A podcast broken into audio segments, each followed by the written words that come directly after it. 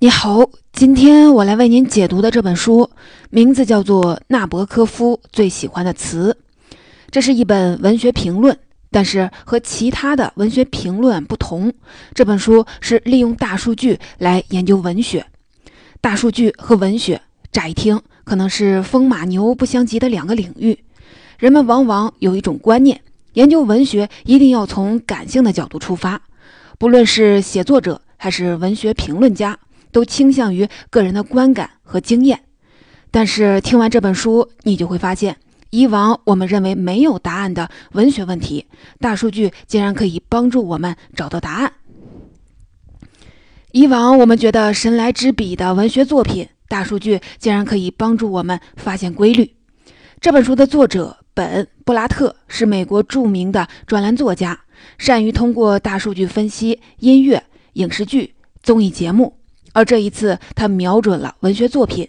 他分析了一百多位英美作家的一千五百多部文学作品，还分析了上万部网络小说，在数以亿计的词语中寻找文学写作的规律，验证文学写作准则的有效性，并将自己的发现写成了这本《纳博科夫最喜欢的词》。这本书的书名就是一个非常有趣的问题。如果我们想要知道，《洛丽塔》的作者，著名的作家纳博科夫最喜欢的词应该怎么办呢？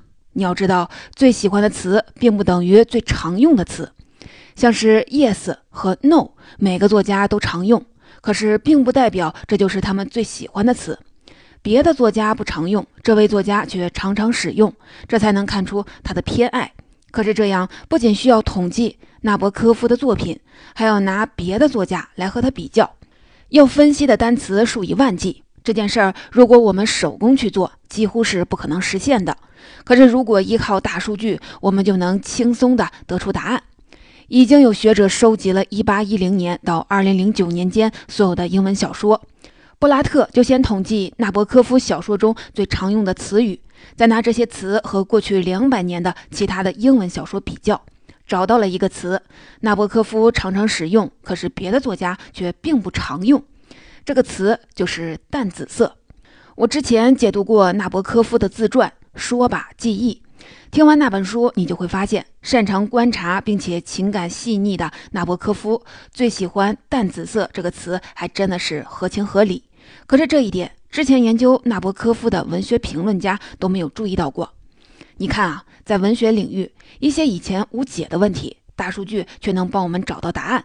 需要说明的是，今天我们利用大数据的场景非常的广泛，应用的方法也是多种多样。而这本书展现的只是在文学研究这一个场景下，利用大数据的几种方法。具体有哪些方法呢？我会在后面详细的说给你听。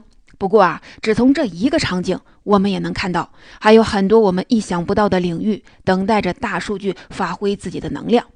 我从这本书中选择了三个最值得你关心的问题来解读：第一，用大数据分析文学作品，我们可以得到什么新奇的发现呢？第二，经过大数据的验证，什么样的写作技巧确实可以提升小说的质量呢？什么样的写作技巧其实并不管用呢？第三，根据大数据的统计，什么样的小说可以更受读者的欢迎，并且卖得更好呢？我们先来看第一个问题：用大数据分析文学作品，我们可以得到什么新奇的发现？最大的发现是用大数据分析文学作品，可以挖掘作者深层次的写作风格。大数据和统计学就像是给了我们一双 X 光透视眼，连文学评论家都不能发现的细微特点。大数据却能帮助我们找出来，这要从美国历史上的一宗悬案说起。一七八七年，美国召开制宪会议，颁布了宪法。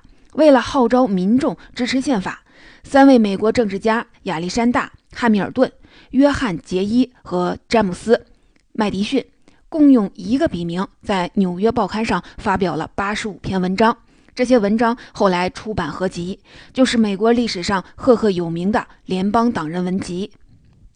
《联邦党人文集》的作者是汉密尔顿、杰伊和麦迪逊，这在当年就是一个公开的秘密。可是这八十五篇文章中，具体哪篇是汉密尔顿写的，哪篇是杰伊写的，哪篇是麦迪逊写的，却一直是一个谜。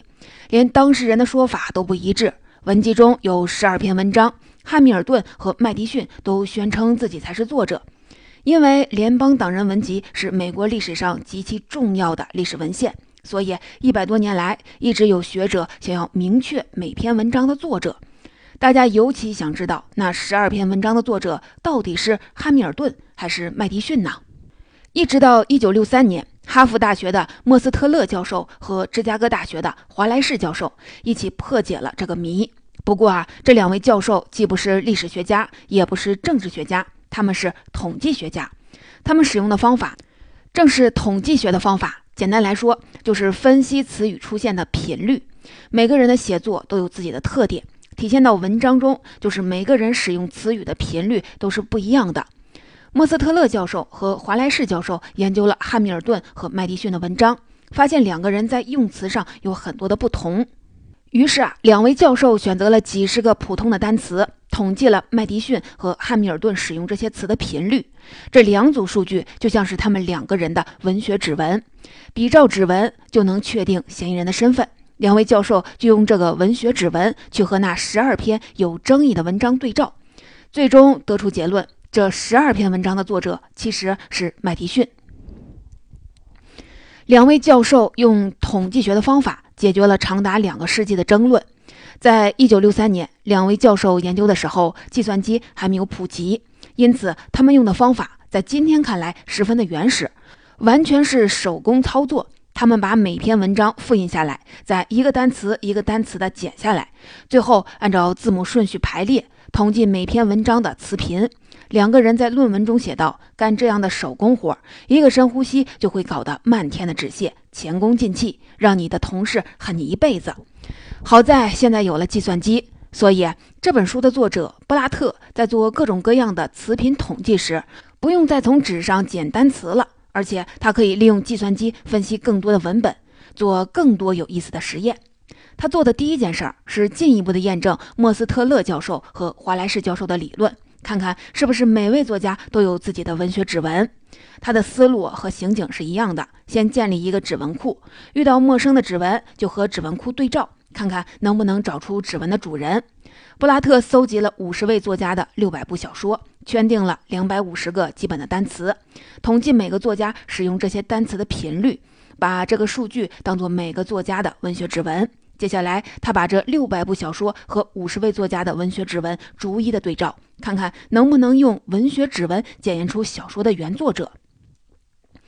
在将近三万次的检验中，只有一百七十六次的结果是错误的，也就是说，用词频当做指纹来确定作者，准确率高达了百分之九十九点四。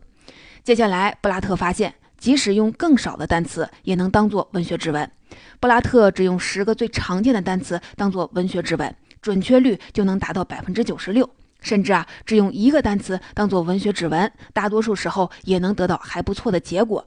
比如说，只统计 the 这个单词，准确率就能达到百分之七十一；只统计 and 这个单词，准确率就能达到百分之八十三。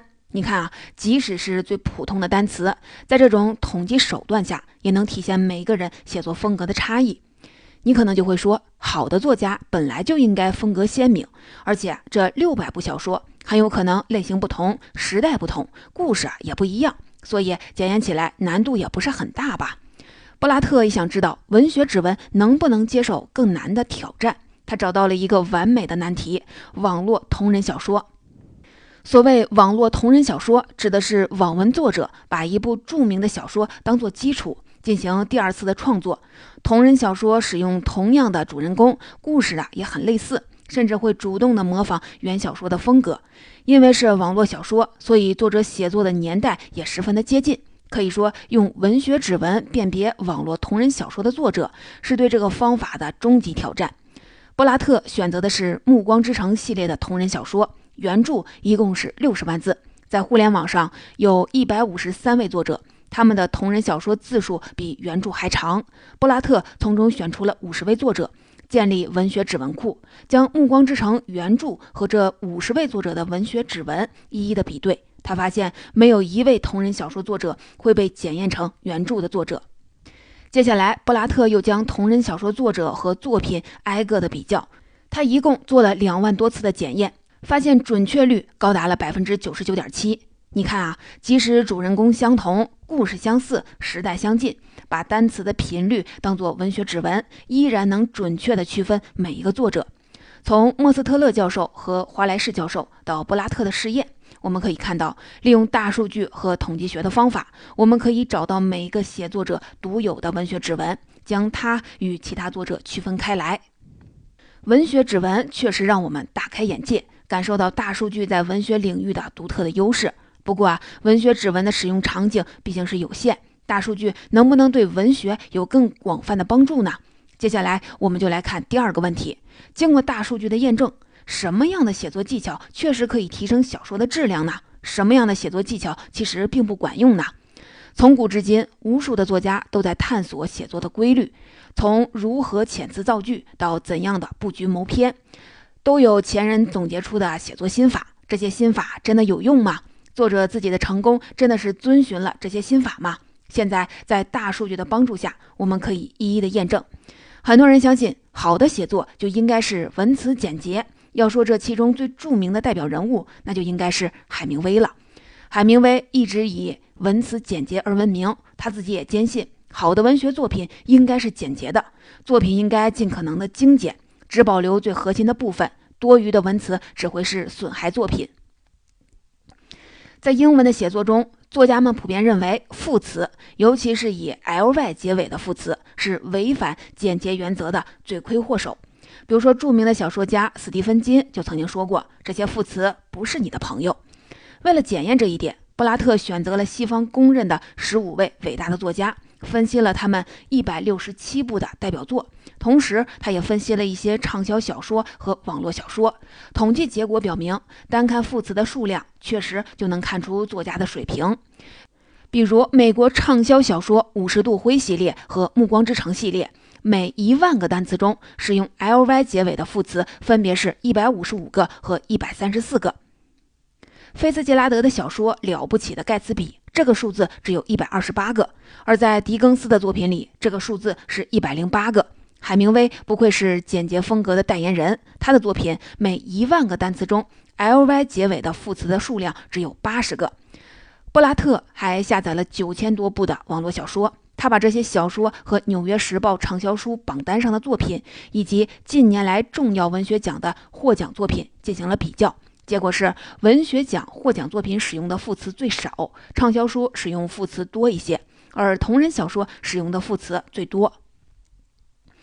由此可见，副词的数量确实能体现英文作家的水平。当然了，如果单用这条来评判作品的优劣，那就过于绝对了。就算是海明威，他的代表作《老人与海》其实也并不是他最简洁的作品。但是从大数据来看，好的作品确实更简洁，专业的作家也比业余的作者更少使用副词。也就是说，如果你想成为一名更优秀的写作者，确实应该让自己的文风更加的简洁。还有的作家认为，一部小说的开头也应该是越简洁越好。曾凭借《使女的故事》获得星云奖的玛格丽特·阿特伍德，他最喜欢《白鲸》的开头，叫我以实玛丽。只有三个单词，却充满了力量。斯蒂芬金在接受采访时曾引用他最喜欢的三个开头，平均每个开头只有六个单词。那么，好的作品是不是必须要有一个简短有力的开头呢？布拉特查阅了八份不同的榜单，挑选出了二十部作品，包括《傲慢与偏见》《百年孤独》《双城记》等等。这二十部的作品的开头都被读者津津乐道。他发现这些小说的开头长短不一。其中只有不到三分之一的小说开头的第一句话比整部小说所有句子的平均的长度要短。通过观察这二十部作品的开头，布拉特得出了结论：他们的共同之处并不是长度，而是一定的独创性。狄更斯的作品最能支持这个说法。《圣诞颂歌》的开头只有六个单词，而《双城记》的开头，也就是大家广为传颂的“那是最昌明的时代，那是最衰微的时事”。那是睿智开化的岁月，那是混沌蒙昧的岁月。这一大段的排比句总共有一百一十九个单词，而这两部小说恰恰都是狄更斯的代表作，所以啊，并不是越短的开头就越精彩。作家们关于开头的另一个建议是，开头应该新颖，不能落入俗套。这个建议听起来很有道理。如果一部小说开头就没有新意，那这部小说应该也不会特别的吸引人。但是啊，布拉特使用大数据分析后，就发现俗套的开头也能成就好的小说。在英美小说中最俗套的开头就是拿天气说事儿。据说这个传统开始于两百年前，一位名叫爱德华·鲍沃尔·里敦的作家，在他的小说《保罗·克利福德》的开头写到了：“这是一个黑暗的暴风雨之夜，气流猛烈地鼓动着正与黑暗斗争的微弱的烟火。”在当时，这是一个富有创意的开头。后来，随着模仿的人多了，渐渐被当做了一种很俗的套路，以至于有的写作指南就干脆说：“千万不要用天气来开头。”可是啊，根据柏拉特的统计，很多伟大的作家也会用这样俗套的开头，像阿加莎·克里斯蒂、马克·吐温、D.H. 劳伦斯、狄更斯、斯蒂芬金，每位作家都有十分之一的小说开头的第一句提到了天气。在八十六部普利策文学奖的获奖小说中，也有十三部用天气来开头。布拉特猜测，这是因为用天气开头虽然老套，但是能快速地把读者带入到场景中，挑起读者的期待，所以很多作家依然使用这种套路。布拉特在大数据的帮助下，验证了三条广为流传的写作技巧，结果发现文风要简洁这条建议确实是有用。如果想要成为一名更优秀的写作者，确实应该力求让自己的文风更加的简洁。最简单的办法就是尽量的少用 ly 结尾的副词，开头要简洁。这条建议其实没有什么用。一部作品的开头并不一定需要简洁，更需要的是独创性。不要用天气来开头，这条建议要看实际的情况。用天气作为开头，虽然很俗套，但是如果没有更好的方法把读者带入场景，这个套路也可以使用。前面我们提到，布拉特不仅用大数据分析了文学史上的伟大的小说，也分析了畅销小说。那我们就来看第三个问题：根据大数据的统计，什么样的小说可以更受读者的欢迎，卖得更好呢？布拉特发现了一个大的趋势：随着时代的变化，畅销小说的阅读的难度变得越来越低。在英文中有一个弗莱施金凯德公式，可以计算文本的难易程度。简单来说，就是使用这个公式，我们能给一篇文章算出一个得分儿。这个得分儿对应的是读者需要的水平。如果一篇文章算出来是三分，那么三年级以上的小学生就能看懂这篇文章。布拉特搜集了1960年至今登到《纽约时报》畅销榜第一名的563部的作品，用弗莱施。金凯德公式计算出难度分值，他发现，在二十世纪六十年代，《纽约时报》的畅销榜的作品有一半难度分值在七点二分到九点三分之间。在那个时候，七点二分的作品简直是容易读的，而到了二零一四年，七点二分就成为了最高的难度。三十七部畅销书中有三十六部难度都是在七点二分以下。在所有布拉特统计过的《纽约时报》畅销榜的作品里，有八部难度最低，得分只有四点四分。而这八部作品无一例外都是两千年以后创作的。由此可见，畅销书的阅读门槛变得是越来越低。其实啊，不仅是畅销小说，就连美国总统的国情咨文也变得越来越通俗易懂。有人用弗莱施金凯德公式计算了历年国情咨文的难度分值，发现十九世纪是十八分，二十世纪是十二分，而到了二十一世纪已经低于十分了。这背后的原因有很多种解释。悲观的人认为整个国家的智力水平在下降，乐观的人则认为传媒变得发达，让文学和政治降下了身段，才能触达更多的民众。但是总的来说，我们可以看出一个趋势：如果想让小说更好卖，那么作者最好把小说写得更简单易懂一些。需要说明的是，这个趋势只是畅销小说的趋势。布拉特分析了历年的普利策文学奖的获奖作品，从二十世纪六十年代到二零一四年，获奖作品的分数一直保持在七分以上，并没有大的变化。可以看出来，严肃文学并没有降低自己的阅读门槛。我们在刚才聊写作技巧时就说到了，小说的开头并不是越短越精彩。有趣的是，布拉特通过大数据的分析，就发现，对于很多畅销的小说，小说的每一章倒真的是结尾越短就越好卖。布拉特统计了将近两百部英美畅销小说，包括斯蒂芬金的作品、丹·布朗的作品《饥饿游戏三部曲》《分歧者三部曲》。他发现，在这些小说中有将近一半的章节结尾都只有一句话，而且这和作者的行文风格其实是矛盾的。比如说，《饥饿游戏三部曲》平均每段有九十个词，可以填满一页纸的三分之一，但是有百分之六十的章节结尾都是只用了一句话。为什么畅销小说更愿意用一句话作为一章的结尾呢？因为这样更能造出一种戛然而止的效果，更有悬念，更吊人胃口，这样就能吸引读者继续的读下去。布拉特的大数据告诉我们，这种方式确实是很有用。布拉特在分析畅销小说时，还发现了一个有趣的现象：不止畅销小说的写法会影响销量，就连小说的封面也能影响销量。